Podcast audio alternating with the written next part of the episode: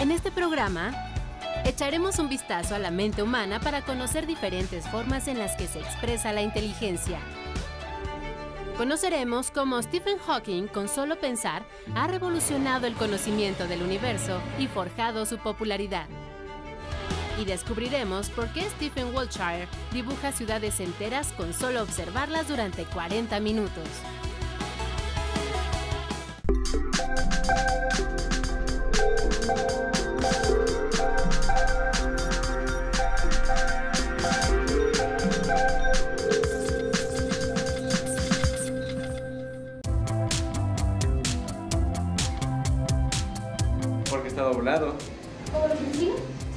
Vecinos cuánto miden.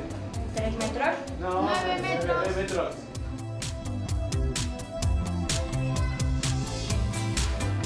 Bienvenidos a Factor Ciencia, yo soy Alejandro García Moreno. En esta ocasión me encuentro en el CEDAT, el Centro de Atención al Talento, al sur de la Ciudad de México. Este es un lugar donde se brinda educación especializada a niños con sobredotación intelectual de la mano de profesores, pedagogos y psicólogos. Desde aquí vamos a realizar un programa especial donde te vamos a presentar la parte del cerebro donde se desarrolla nuestra inteligencia y cómo se puede medir. Quédate con nosotros, esto es Factor Ciencia. Comenzamos.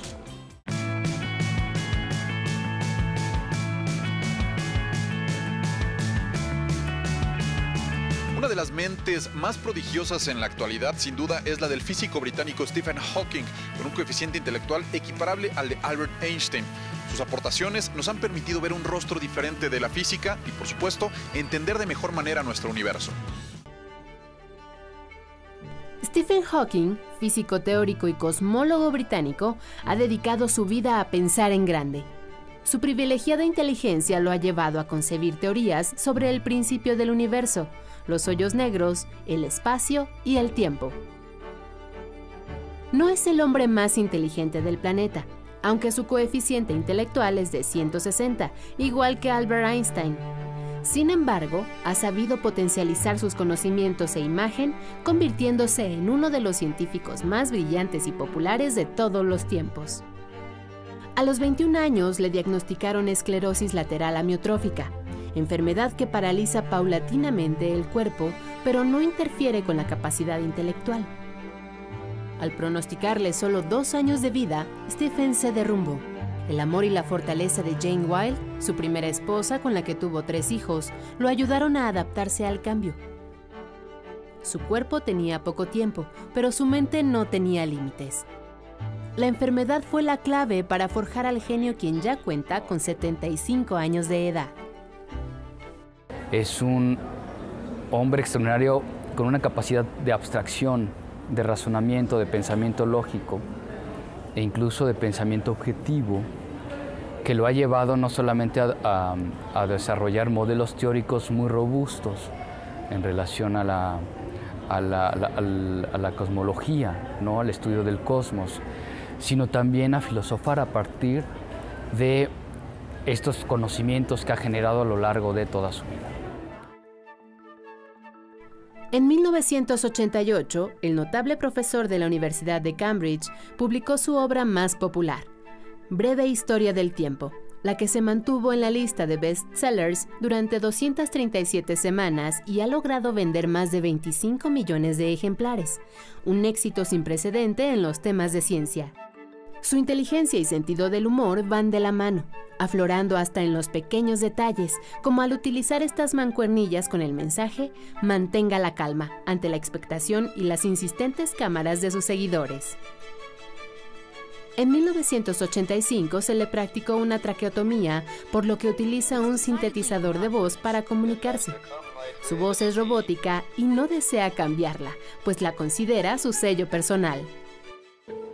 In my mind, I am a scientist who has been lucky to work on some of the fundamental mysteries of our universe. Sometimes I wonder if I am as famous for my wheelchair and disabilities as I am for my discoveries. Stephen Hawking está muy alejado de ser un científico convencional. Es un excéntrico de la ciencia que le gusta divertirse, una estrella de los medios que lo mismo aparece en programas de televisión, como dibujo animado, o festeja su cumpleaños en gravedad cero.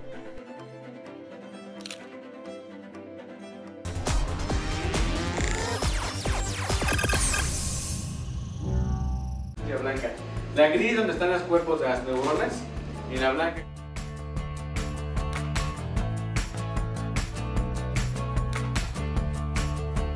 Uno de los órganos más perfectos de toda la naturaleza es el cerebro humano.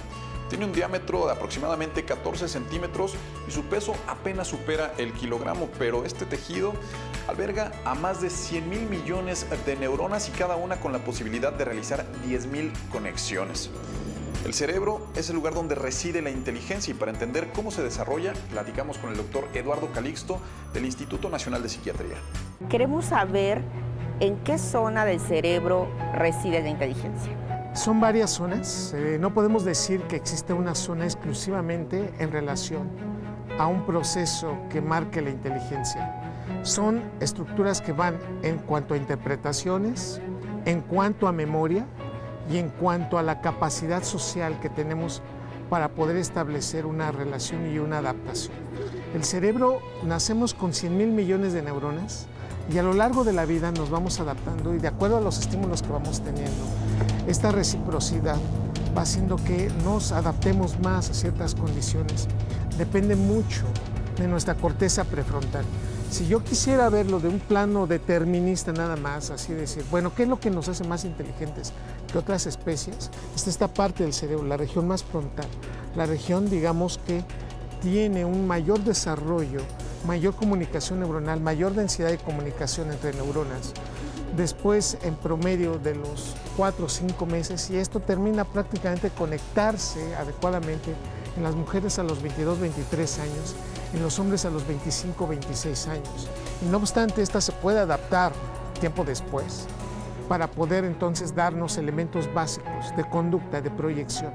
Y por consecuencia, todo esto integrado, tenemos distintos tipos de interpretación que le hemos llamado inteligencia de diferentes maneras. El cerebro puede calcular tiempos, el cerebro puede medir espacios, pero también el cerebro puede ser capaz de interpretar. Y por lo tanto, tenemos inteligencias desde lo emotivo, desde lo analítico, desde lo social, y cuando todo esto se conjunta, decimos, ¿dónde está y en qué parte está el cerebro? Si lo metemos en un razonador magnético a cualquier ser humano promedio y le pedimos que haga ecuaciones matemáticas, que hable, vamos viendo que estas, estas partes del cerebro se van activando. Por lo tanto, la que digamos es y lleva el poder más importante de esto, la agrupación y redes neuronales que van permitiendo esto. Una es la corteza prefrontal, pero también tenemos módulos neuronales que permiten que esta corteza prefrontal interprete adecuadamente. Y por eso tenemos regiones parietales que sensibilizan, que entienden actividades motoras y al mismo tiempo perciben, por ejemplo, las sensaciones. Tenemos la corteza auditiva. Todo esto se va a un procesamiento de memoria. La inteligencia sin memoria no existe, entonces tenemos que tener capacidad de interpretación.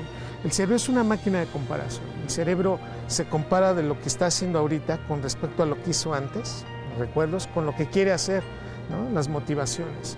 Y es por eso que el, recuerdo, el, el cerebro no recuerda días, recuerda momentos. Y en estas circunstancias es por eso que el cerebro intuitivo se va haciendo cada vez más intuitivo en la medida que va resolviendo problemas.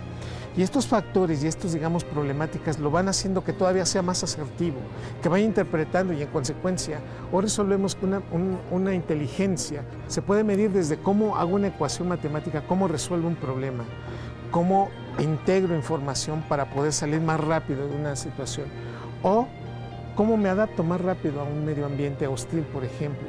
Todos estos elementos, entonces, podemos decir que no existe un área específica y al mismo tiempo es un proceso que se va evolucionando y que también se va aprendiendo.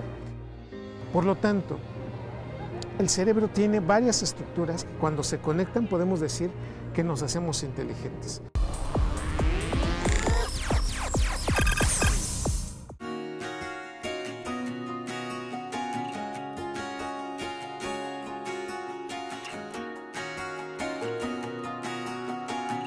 Es uno de los salones del Centro de Atención al Talento donde los niños toman eh, clase. justamente para platicar de cómo son estas clases estoy con Brisa. Ella tiene 10 añitos. Hola Brisa. Hola. ¿Qué clases son las que más te gustan a ti?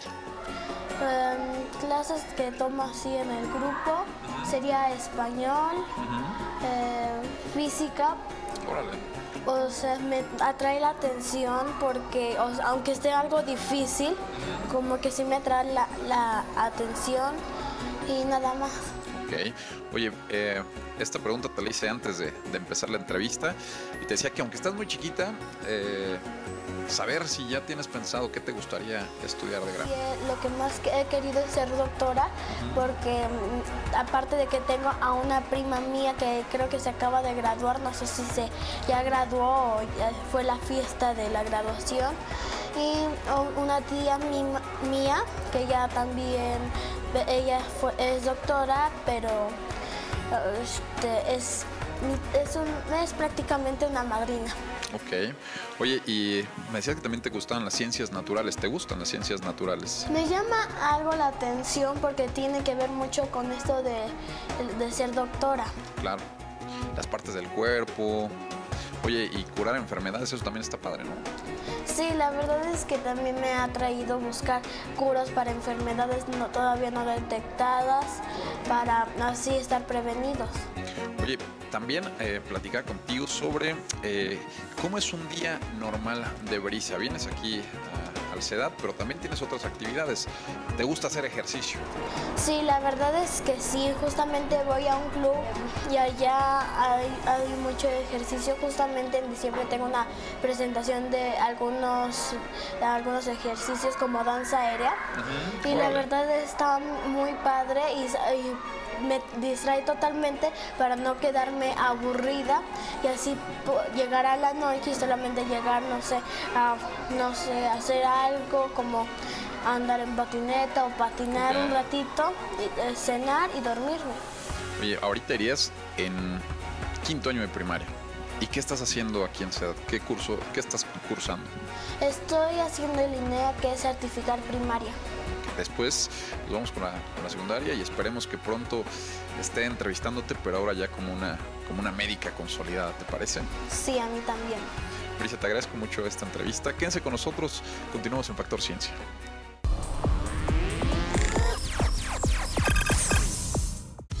¿Le sacaron el cerebro? ¿Cómo puede hacer algo rápido? Toman más tiempo en pensarlo. Tienes, no pueden agarrarse con los sueltos. Porque su cerebro no, no es suficientemente rápido. Eso significa Yo tengo más de 30 años viviendo y recorriendo la Ciudad de México. Uno de los lugares que más disfruto es el centro histórico. Pero si yo quisiera hacer un retrato detallado de cada una de las cosas que veo en estos lugares, pues sería muy complicado. Tendría que tener una mente como la de Stephen Wiltshire, un joven al que le bastan 40 minutos observando un paisaje para poder recrearlo con una precisión impresionante. Veamos. El cerebro tiene 100 mil millones de neuronas, el equivalente a 2.5 petabytes.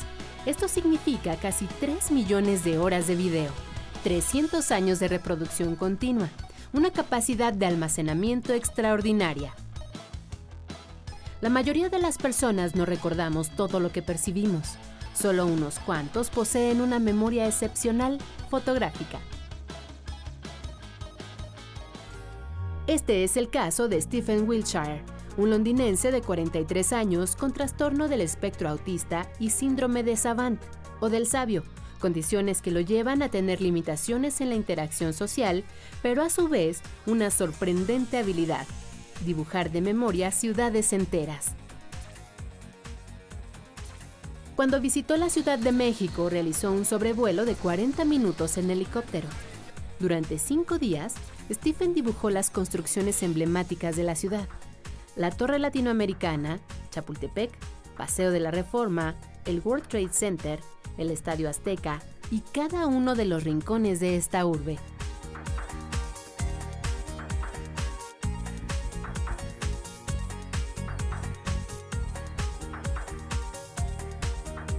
I dreamed about um, my dreamed about cities of, uh, of uh, sometimes remember of uh, memorized from the helicopter ride and doing a panorama and uh, cities uh, like um, to be drawing and thinking about cities and landmarks buildings uh, remember the um, windows the stories floors and uh, so many counting um, the floors and uh, and and the um, everything and like all lots of informations I could get. El síndrome de Savant es una alteración en los hemisferios cerebrales. Por motivos genéticos o lesiones, el hemisferio izquierdo, encargado del habla, la escritura, matemáticas y lógica, se daña. A manera de compensación, el hemisferio derecho, involucrado en las emociones, creatividad, arte y memoria, potencializa sus capacidades. Para entender un poco cómo funciona el cerebro de Stephen, los científicos afirman que al llegar las imágenes al lóbulo occipital, la parte del cerebro más cercana a la nuca, la información se procesa y se transmite a otras zonas a una velocidad extraordinaria, equivalente a 72 GB por segundo un estimado de 18.000 canciones. Por cierto, cuando Stephen dibuja, generalmente porta audífonos para escuchar su música favorita, lo que le ayuda a aislarse de su entorno y recrear una atmósfera mucho más tranquila. Um, I like the the Jackson Fives, Michael Jackson, Earth, Wind and Fire, the Bee Gees, Heatwave, and uh, other artists like um, like 70s disco and uh, James Brown. La prodigiosa mente de Stephen Wiltshire ha registrado a detalle ciudades como Londres, Nueva York, Madrid, Roma, Tokio, París y Dubái.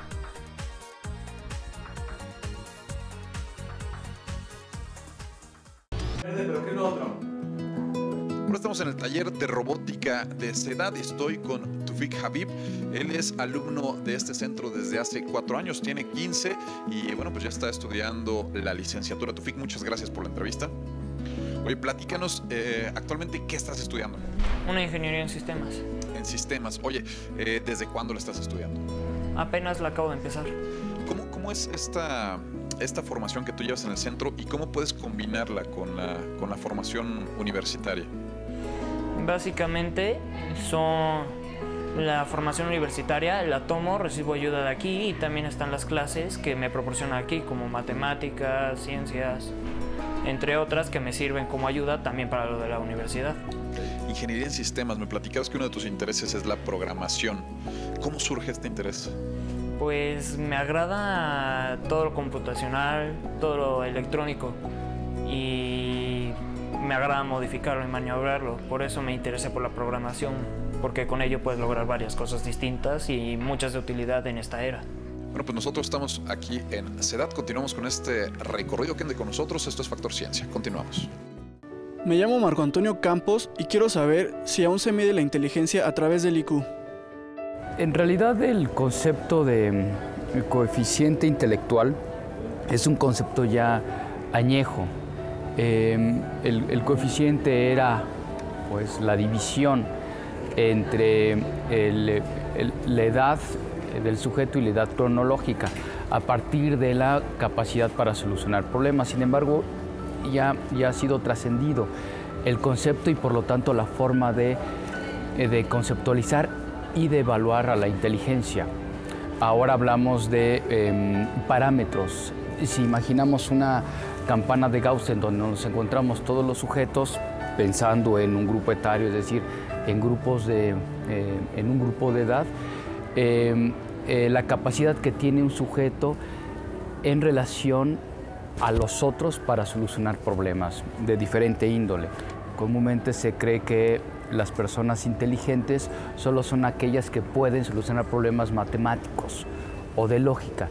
Sí, pero también es una capacidad, son diferentes capacidades eh, para solucionar diferentes, eh, diferentes problemáticas e incluso que favorecen la interacción con el medio ambiente, como razonar, solucionar problemas, anticipar, planear, diseñar y que incluiría a la lógica y a la lógica matemática. Para ser mucho más objetivos hay instrumentos, pruebas, las llamadas pruebas psicológicas, eh, que están a su vez eh, divididas en constructos que evalúan los diferentes tipos de inteligencia. Por ejemplo, inteligencia verbal, que a su vez está dividida en subescalas.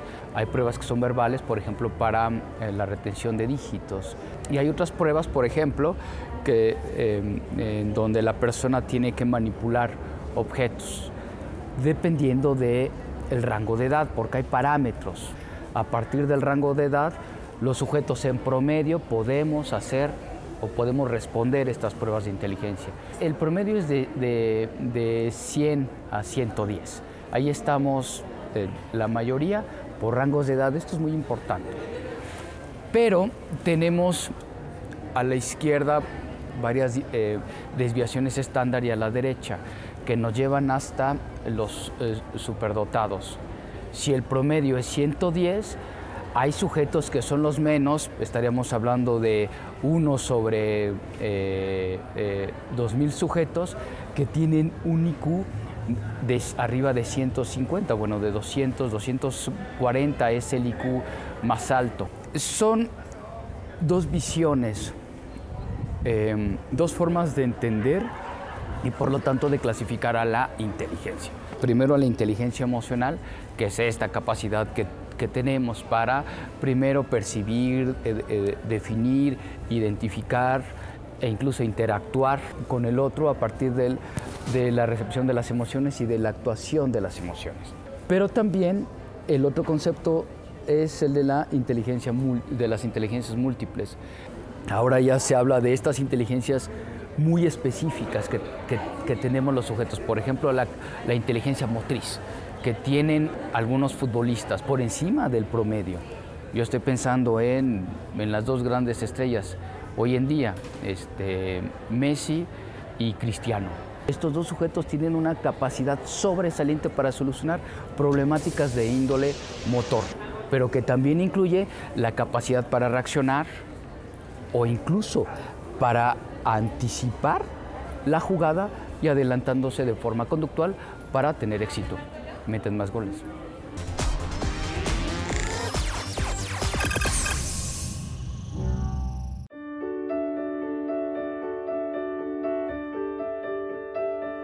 Bueno, ahora estamos con el doctor Andrew Almazán. Él es director del Centro de Atención al Talento, CEDAT. Eh, bueno, pues vamos a platicar qué es lo que se hace aquí en este lugar, porque, bueno, pues él es conocido, un, eh, un conocido joven, eh, pues sobredotado de nuestro país. Eh, platícanos cuántas carreras tienes y a, a qué hora empezaste tú a, a, a estudiar una, una, educación profesional, Andrew.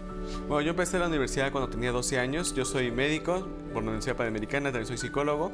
Soy, estudié una maestría en educación, un doctorado en edu innovación educativa por el Tecnológico de Monterrey y dos certificaciones profesionales por Harvard University en educación diferenciada y en diagnóstico de niños y jóvenes con TDAH. Y bueno, a la fecha tengo 23 años y todavía no termino de estudiar, pero bueno, ya parte del trabajo que estoy haciendo en este momento ya es de los últimos 7 años a la fecha ha sido directamente con niños y jóvenes sobredotados. Yo me salí sistema tradicional a los 9 años y, se, y, terminé la primaria a los 10 años, la secundaria a los 11 y la preparatoria a los 12. Fue por eso que pude entrar a la universidad pues a los 12 años. ¿Cómo se detecta eh, y qué porcentaje de la población podría tener estas, estas capacidades intelectuales superiores? Bueno, la sobredotación se considera según la Organización Mundial de la Salud como un IQ o coeficiente intelectual arriba de 130 puntos. Esto se hace por medio de pruebas psicométricas que hacen psicólogos calificados, pero siempre antes de eso pues hay un paso previo de características, de sospechas. Niños que son hiperactivos pero aprenden más rápido, que se adelantan incluso a sus compañeros. Sus niños que a los 2 o 3 años bien estimulados podrían aprender a leer y escribir. Y eso, pues claro que un sistema tradicional, pues sí rompe con paradigmas. Y se estima que debe haber pues, un millón de niños y jóvenes sobredotados en México, de los cuales más del 95% aún no se sabe dónde están, no han sido detectados. Y el mayor problema es que sin detección, pues es muy complicado que de ahí lleguen a educación especializada, porque lo que un sobredotado requiere es tomar clases con otros niños como ellos, esos con otros sobredotados, para que puedan entonces ahora sí avanzar y estudiar a su propia capacidad. ¿Qué pasa con un niño que tiene esta, pues, esta sobredotación en un sistema bueno, pues, tradicional? He platicado con, con algunos y, y, dicen, bueno, pues es que me aburro. Eh, ¿Te pasaba eso? Sí, bueno, yo me acuerdo muy bien que me aburría porque a los cuatro años yo ya sabía leer y escribir. Incluso había mandado a hacer las pruebas de IQ y de, también de TDAH porque me decían que tenía algún problema porque en ese tiempo yo me sabía ya pues, de los planetas, me gustaba mucho calcular distancias del Sol al planeta por, en minutos de luz. Y eso, me decían que esos temas no se deben saber. Y ahorita ya, se, ya, ya ha aumentado la conciencia y bueno, si un niño aprende temas que son más avanzados, no se le dice es que está mal por haber aprendido, ¿no? Pero en ese tiempo me decía, no, hay un trastorno por estar aprendiendo temas. El tema que me correspondía era aprender letras o hablar quizá de algún superhéroe, no de estar hablando de planetas. ¿Y cuál es el problema con los niños cuando no son detectados? Es que de ahí empiezan a, a decir, no, es que el niño pues, está mal, tiene problema. O Asperger, por ejemplo, es que no, no se aísla. Bueno, claro, si un niño sobredotado habla de otros temas, pues se va a empezar a aislar, no porque él quiera, sino simplemente porque la- el promedio en el que se encuentra, pues no lo va a entender. El mayor problema ahí surge que empieza luego el bullying o acoso escolar y de por sí México tiene el primer lugar en estos problemas de acoso escolar en el mundo. Los sobredotados es de 80%, entonces 80% de los sobredotados padecen bullying en las escuelas. Por eso es tan bueno detectarlos a temprana edad, en, la, en el preescolar o incluso a los 2 o 3 años, porque es cuando aún no ha ocurrido realmente todo este rechazo y la inteligencia pues, está más preservada, pero también emocionalmente los niños están más sanos. Pues Sandro, yo te agradezco mucho esta entrevista. Gracias. Gracias.